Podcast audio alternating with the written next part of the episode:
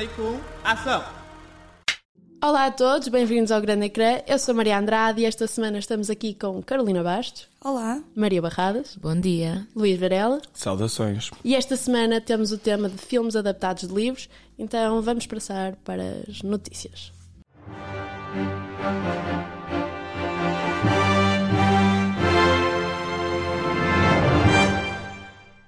Está de regresso o Wind Shadow Lisbon Screen Dance Festival, uma celebração da dança e do cinema que irá marcar presença em Lisboa até dia 15 de dezembro. O festival conta com filmes de 28 países. O filme Avatar, O Caminho da Água já tem data de estreia. Dia 15 de dezembro já podem regressar ao mundo de Pandora. E para os mais ansiosos, os bilhetes já estão disponíveis para pré-venda. Mais uma nomeação para a curta Ice Merchants. O filme de João Gonzalez é um dos cinco nomeados aos prémios de cinema europeu. O vencedor será anunciado dia 10 de dezembro, na Islândia. E por último, a notícia mais relevante para os fãs da mascote mais querida da rádio, Bruna Leis regressa à grande tela com um especial Natal. Estreia a 22 de dezembro. Não percam. Não é um bocado clichê um filme chamado Ice Merchants ter os prémios na Islândia? Que é Iceland. É tipo o prémio mais nomeado do ano em Portugal. Eu ainda não vi o filme. Já viram alguém? Dizeste Não. que era o prémio mais nomeado. Não. O filme. Ai, É o filme mais nomeado. Os prémios mais nomeados. Ah, sim, não, não vi. Ninguém viu. Mas Não, quero ver. Também não vi, mas queria muito ver. Porque é animação, mas está. Nós tivemos a oportunidade de ver. Ah, é um faltamos. filme de animação? É, É uma curta. Ah, ok. Não estava atento. Eu e a Carolina Bastos tivemos a oportunidade de ver. No e Festival faltamos. Caminhos. Sim. Yeah. Ou não? Mas Tivemos?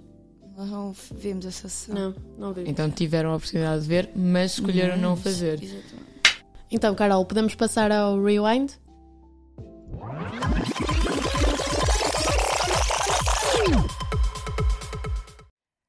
Olá, sou a Carolina e estou pela primeira vez a fazer o Rewind e hoje trago um tema que eu gosto muito, que é a adaptação de livros para filmes.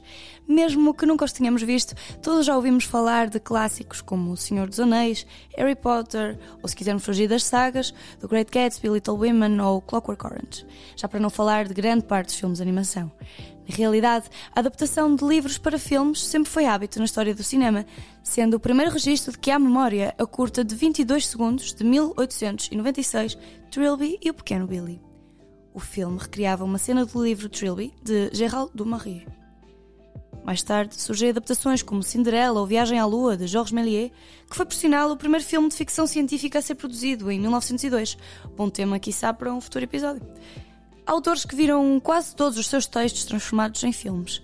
Por exemplo, William Shakespeare, com clássicos como Hamlet, Romeu e Julieta, Macbeth, entre tantos outros. Alguns livros incontornáveis, como Fausto de Goethe, foram ainda alvos de diferentes interpretações. A primeira delas em 1907 por Arthur Gilbert, que registou toda a ópera de Fausto em vídeo. Mas há também adaptações um bocadinho menos antigas, pelo menos a cores, para a nossa amiga ausente Carolina Paredes conseguir ver. Estes filmes foram feitos, muitos deles, por realizadores aclamados que conseguiram filmes que estão gravados na memória de muitos. Quem se lembra de Judy Garland, no Feiticeiro de Oz, Christopher Lee no Drácula, ou de Jean Renoir com Madame Bovary, ou até Roland Lee com o Conde de Monte Cristo, ou Lolita e Clockwork Orange, do nosso querido Stanley Kubrick. Mas não se preocupem, se não estiverem convencidos, temos já grandes clássicos do século XXI. Orgulho e Preconceito, de Joe Wright, ou Ana Karenina, do mesmo realizador, que pode ter sido um fiasco, mas que pelo menos tem a salvar o clássico de Tolstoy, a adaptação famosa de 1935, com a belíssima e icónica Greta Garbo. Na maioria das vezes, os filmes vêm trazer novos looks aos livros, sendo alguns exemplos Alice no País das Maravilhas, com o místico Johnny Depp, ou Great Gatsby, que ainda tenciono falar mais à frente, porque para mim é um dos maiores casos de sucesso de adaptação de um livro ao cinema. Em Portugal temos também bastantes clássicos adaptados por nomes como João Botelho, com filmes como Os Maias, Fernando Meirelles, com Ensaio sobre a Cegueira, ou o polémico O Crime do Padre Amar, com a famosa interpretação de Soraya Chaves. Muitos clássicos da literatura e do cinema ficaram excluídos deste rewind. Na verdade, seria impossível compilar todos os exemplos num só episódio, já que esta junção é recorrente e originou tantos resultados felizes provenientes da fusão de duas artes tão ricas e complexas. Mas já lá vamos. Adoramos livros. Eu, eu pus Adoramos aqueles que eu tinha visto. livros. Eu pus aqueles que eu tinha visto. filmes? Livros. Depende, Estás aqui a fazer? depende, depende. Livros. Eu acho que depende. Depende. Filmes, Yeah, não sei comparar. Ahm, Eu direi isso na casa portuguesa, meninas. eu não- diria livros, Ai, dirás. Direi. Nós podemos entrar já no debate por aqui, mas. E, e que filme é que nos vais apresentar, Maria? Eu vou-vos apresentar o filme O Mistério na Estrada de Sintra. Bora? Bora.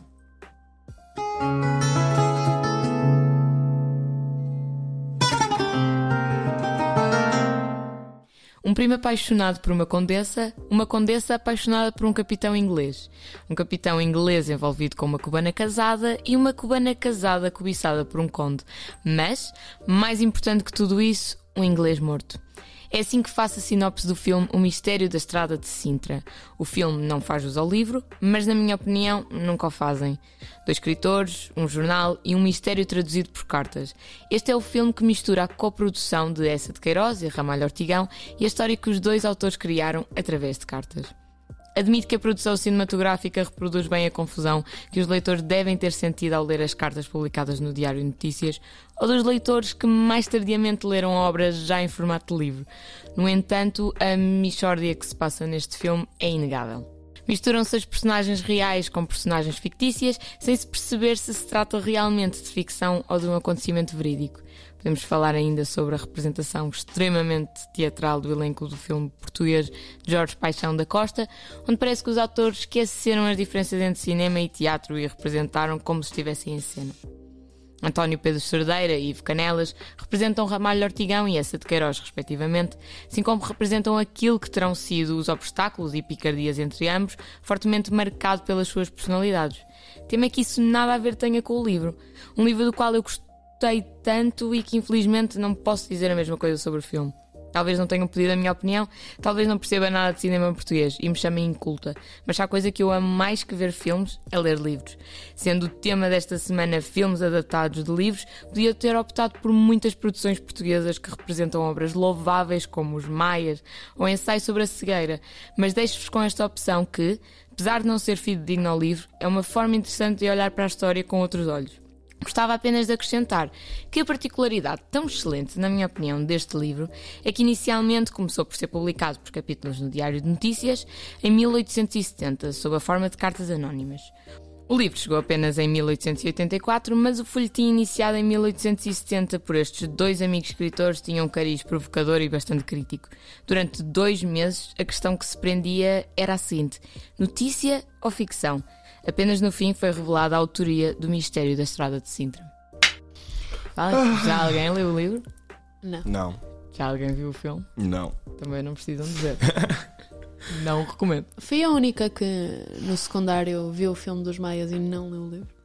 Eh, não. Aí, fizeste isso. Claro. Eu vi o filme e li o livro. Eu vi o Ah, eu filme em aula, li o livro para o exame e, muito engraçado, a minha professora era bastante púdica, digamos assim. E então, nas cenas um bocadinho mais eróticas do filme, ela punha pausa e tipo, skipava. E nós, tipo, professora, nós temos todo. Tipo, nós, enfim. Yeah. Eu posso dizer que não vi o filme e não li o livro para aula. Li o livro, não li para a aula, li-o por prazer porque.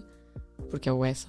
Eu É também isso, li o mas isso- livro nas férias e depois vi o Exatamente. filme e confesso que apanhei uma maior seca a ver o filme do que a ler o Do livro. que ler o livro. Epá, eu por este episódio parece que não gosto de ler livros. Eu gosto, mas.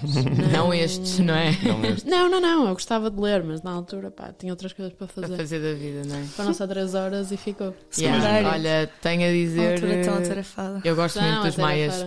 Eu sei que há quem não goste, mas eu gosto muito dos Maias. Não aprecio particularmente, mas reconheço. que- Eu, eu respeito essa, É, é não. Eu só não não te acho. vou criticar Sim. porque eu sei que lês bons livros. Se não criticava. Eu gosto dos meios, não acho nada de incrível. Mas, focando nos, nos filmes, Exato. Que é Voltando para aos isso que nós filmes. estamos aqui. Voltando aos filmes. se é- calhar agora juntávamos aqui outra arte e passávamos para a música Luís Varela. com Luís Varela. Muito Pátio bem. das Cantigas. Bora lá. Bora.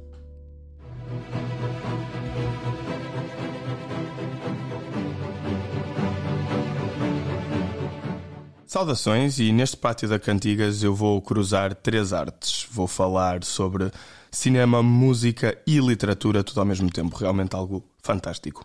Uh, para começar, uh, gostava de falar sobre um filme que fiquei surpreendido quando descobri que também era baseado num livro. É O Padrinho, de Francis Ford Coppola, para muitos a sua obra-prima. O primeiro filme da trilogia é baseado num livro do mesmo nome, O Padrinho, pelo escritor Mario Puzo, é norte-americano, descendente de italianos, e uh, conta, uh, o livro conta a história do chefe da família mafiosa Vito Corleone, que veio para Nova York, tal como o filme. Uh, os segundo, o segundo e o terceiro filme da trilogia desviam um bocado da história depois, até porque o livro só tem uma iteração. Mas a banda sonora deste filme é inconfundível onde quer que nós estejamos. Uh, foi composta por Mimo Rota uh, e faz um excelente trabalho a dar uma uma sensação trágica e italiana à história, que vai muito em conformidade com os próprios motivos da, da história do padrinho. Uh, realço as faixas da valsa do padrinho e bem como a faixa Speak Softly Love, como duas das minhas favoritas e mais icónicas do filme. Afastando-nos de Coppola e entrando nas trilogias, vou falar de Senhor dos Anéis, a obra-prima talvez de Peter Jackson. Um, é uma baseado no livro de mesmo nome do nosso querido J.R. Tolkien. Uh, a banda sonora, de proporções épicas e com um sentimento bastante de ópera, foi composta, orquestrada e conduzida por Howard Shore, compositor uh, dos Estados Unidos, se não estou em erro. Uh, é icónica, inconfundível, tem temas que relacionam-se com todas as várias culturas e movimentos políticos. Acho que é uma banda sonora que melhor reflete uh, os livros, porque os livros são bastante complexos, com bastantes. A cultura da Terra-média é bastante complexa, uh, com bastantes influências de todas as culturas do mundo, e acho que, sem dúvida, a banda sonora reflete essa complexidade. Em último, mas não menos importante, quero mencionar, eh, obviamente, o Harry Potter, obra de J.K. Rowling e composta pelo nosso querido John Williams. Este senhor, de trabalho inconfundível, mesmo que só em meio ouvido nós sabemos, sabemos que a banda sonora é do Harry Potter, certo? Nós podemos só ouvir três notas e já sabemos que, está, que é o filme, podemos só estar a passar, a ouvir a meio ouvido e ok, é o Harry Potter que está a dar ali no quarto ao lado. John Williams é um compositor incrível uh, que está relacionado com o mundo do cinema já há uns anos e da sua grande obra, para além de Harry Potter, conta com Star Wars, Sozinho em Casa, a composição do ET, o Parque Jurássico e Indiana Jones. Obrigado. Estava só aqui a pensar, não acham que é mesmo ingrato aqueles filmes que são adaptados de livros e que superam totalmente o êxito do livro? Por exemplo, estava-me a lembrar do Clockwork Orange, ninguém sabe que aquilo é um livro. Eu não sabia que aquilo era um livro. Nem eu tenho Há- de admitir. Há tantos que. Tu falaste do Godfather. Sim, Nunca, eu não fazia a mínima ideia, não, É. também não. Isso é- Não, essa para Triste. mim foi mesmo. Yeah. E o Godfather é mesmo com o mesmo nome, chama-se mesmo Padrinho e a Exato. história Exato. é tipo é sobre a mesma pessoa. Mas será a que o livro é mau? Ou. Se calhar o filme é só melhor. O que é raro. melhor? O que é raro. Mas como é que podes dizer isso se não leste o livro? Não, Ele disse eu não li o calhar. livro, eu disse se Exato. calhar. É só a Possivelmente. mesma história, são coisas diferentes. Podem ser totalmente diferentes. É Pois isso, é. isso, isso não é geral acontecer, isso não é, não é muito comum acontecer superarem assim. Mas vejamos uma coisa, por exemplo, no caso do Senhor dos Anéis, isto aqui nós meio que já estamos a entrar no debate, assim, uma smooth É, vocês transition. estão-me a estragar o debate. Mas no caso do Senhor dos Anéis, por exemplo, quando tu estás a ler aquilo, tu visualizas ah, A as tua maneira. à tua maneira, e isso é muito é a mesma coisa como é, por isso é que há muita gente que diz que o Harry Potter é melhor do- os livros do que os filmes.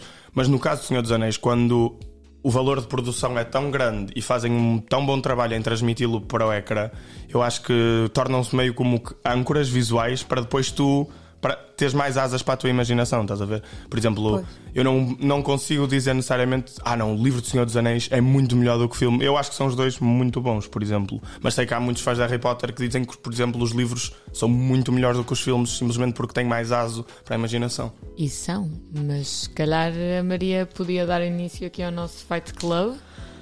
Bora. Uma pergunta básica para começar. Preferem ler primeiro o livro ou ver primeiro o filme? Fácil. Ler primeiro o livro, no entanto, quero só acrescentar: ler primeiro o livro, eu sei que me vai estragar o filme automaticamente e por isso fico sempre na eterna dúvida de será que vou ver o filme primeiro, só para poder apreciar o filme e depois deliciar-me com o livro, mas isso nunca acontece. É porque, por um lado, tu se vês primeiro o livro, já vais ter, vais ter aquela ideia visual que a imaginação é sempre muito, mu- a nossa imaginação é sempre muito, muito forte, então se calhar quando vais a ver o filme não corresponde. Então ficas um bocado hum, aquém. Por outro lado, se vês o filme e depois vais ler o livro, tu já vais com eh, âncoras visuais e não consegues dar aso verdadeiro à tua imaginação. Eu acho que também isso depende dos livros, porque eu acho que há livros que são mais adaptáveis a cinema do que outros. Por exemplo, se vocês vissem O Idiota de Dostoevsky adaptado a filme, era uma coisa deprimente, deplorável, Certo. porque aquilo Sim. é um, é um livro que explora o psicológico Certo. de um homem que está fechado num quarto.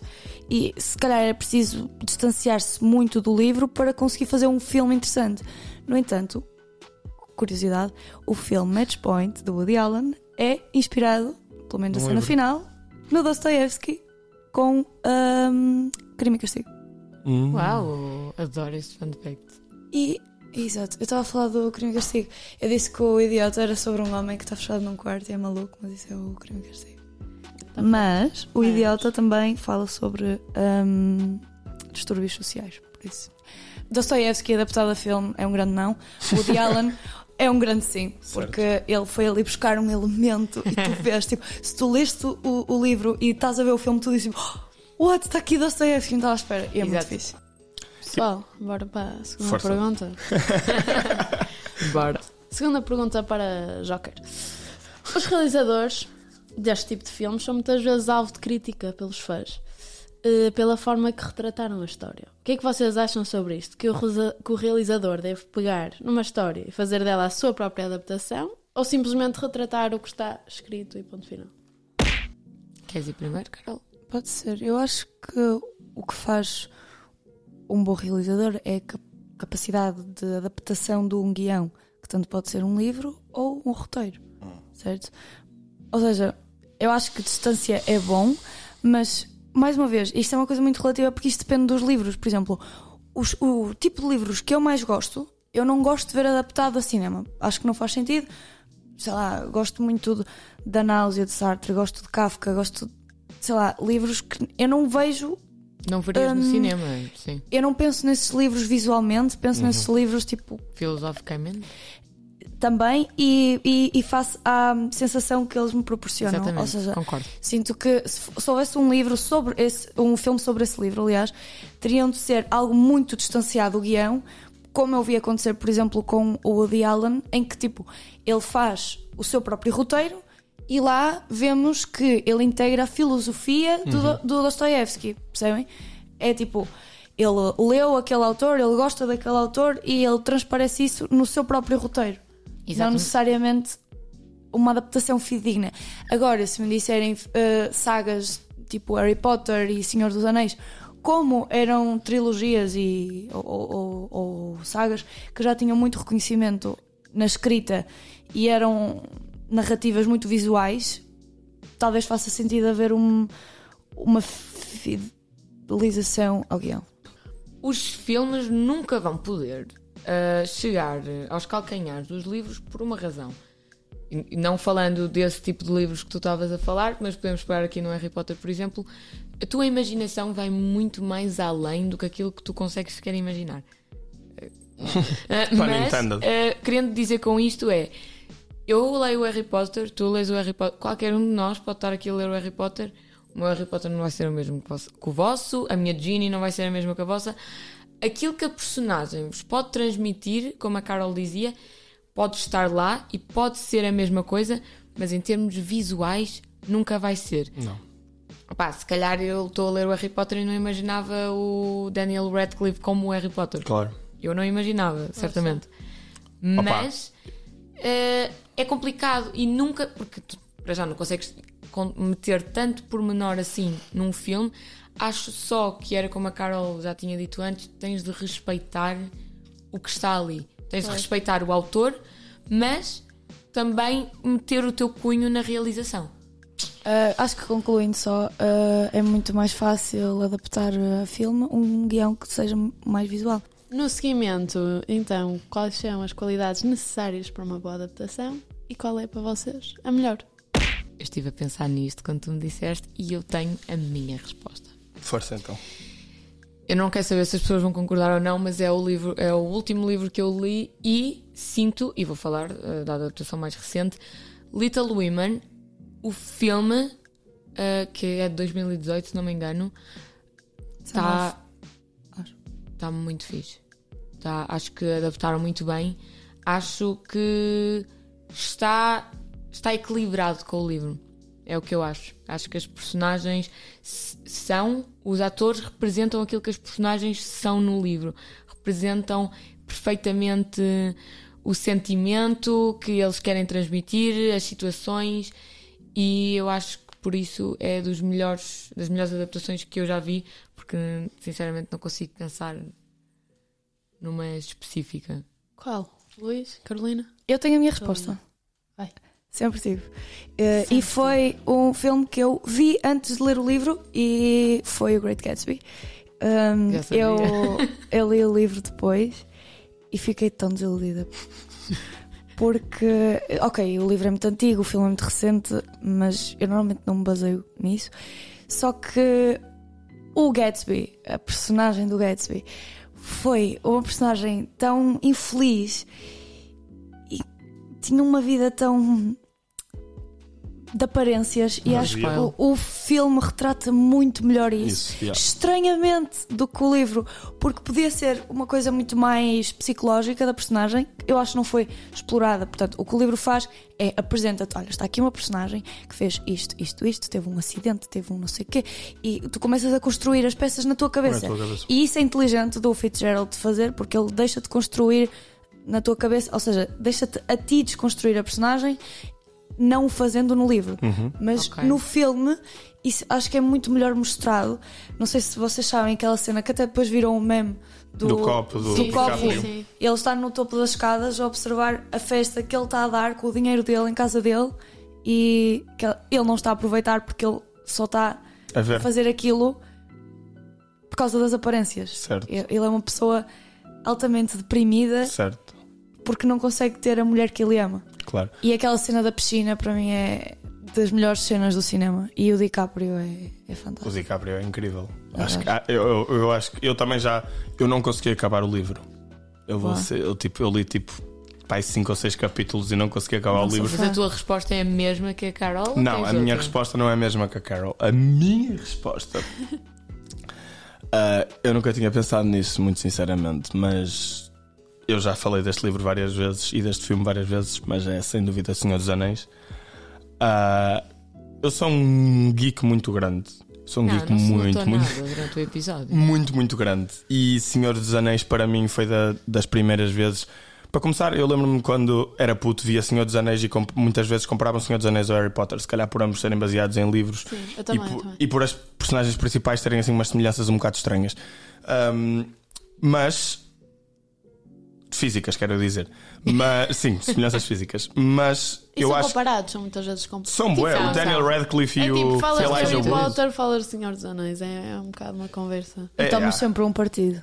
Eu acho sim, é que é O Senhor dos Anéis é das melhores adaptações e se alguma vez vocês leem o livro não conseguem negar e esta é um dos pontos que muitos fãs de Harry Potter inclusive até apontam aos filmes em, em, comparação com os livros, que é os filmes não são tão bons quanto os livros, enquanto que pá, eu acho que o Senhor dos Anéis faz, faz um excelente trabalho a adaptar uhum. do filme para o livro, da imaginação para o visual e de pronto, da, das páginas para o real, entre aspas, com muitas aspas. Um, acho que Peter Jackson fez um trabalho incrível com um cast incrível e é sem dúvida a minha adaptação favorita. Damos então como concluído mais um episódio de Grande Ecrã. Queríamos só fazer um à parte. Esta semana não tivemos o Ivo porque ele está doente. Eh, e portanto não tivemos o em cartaz. Se quiserem ver uma publicação sobre o em cartaz, vão ao nosso Instagram, onde também temos outras publicações. Eh, e pronto, tenham todos o resto um bom dia. Beijinhos. Beijinhos. Obrigado.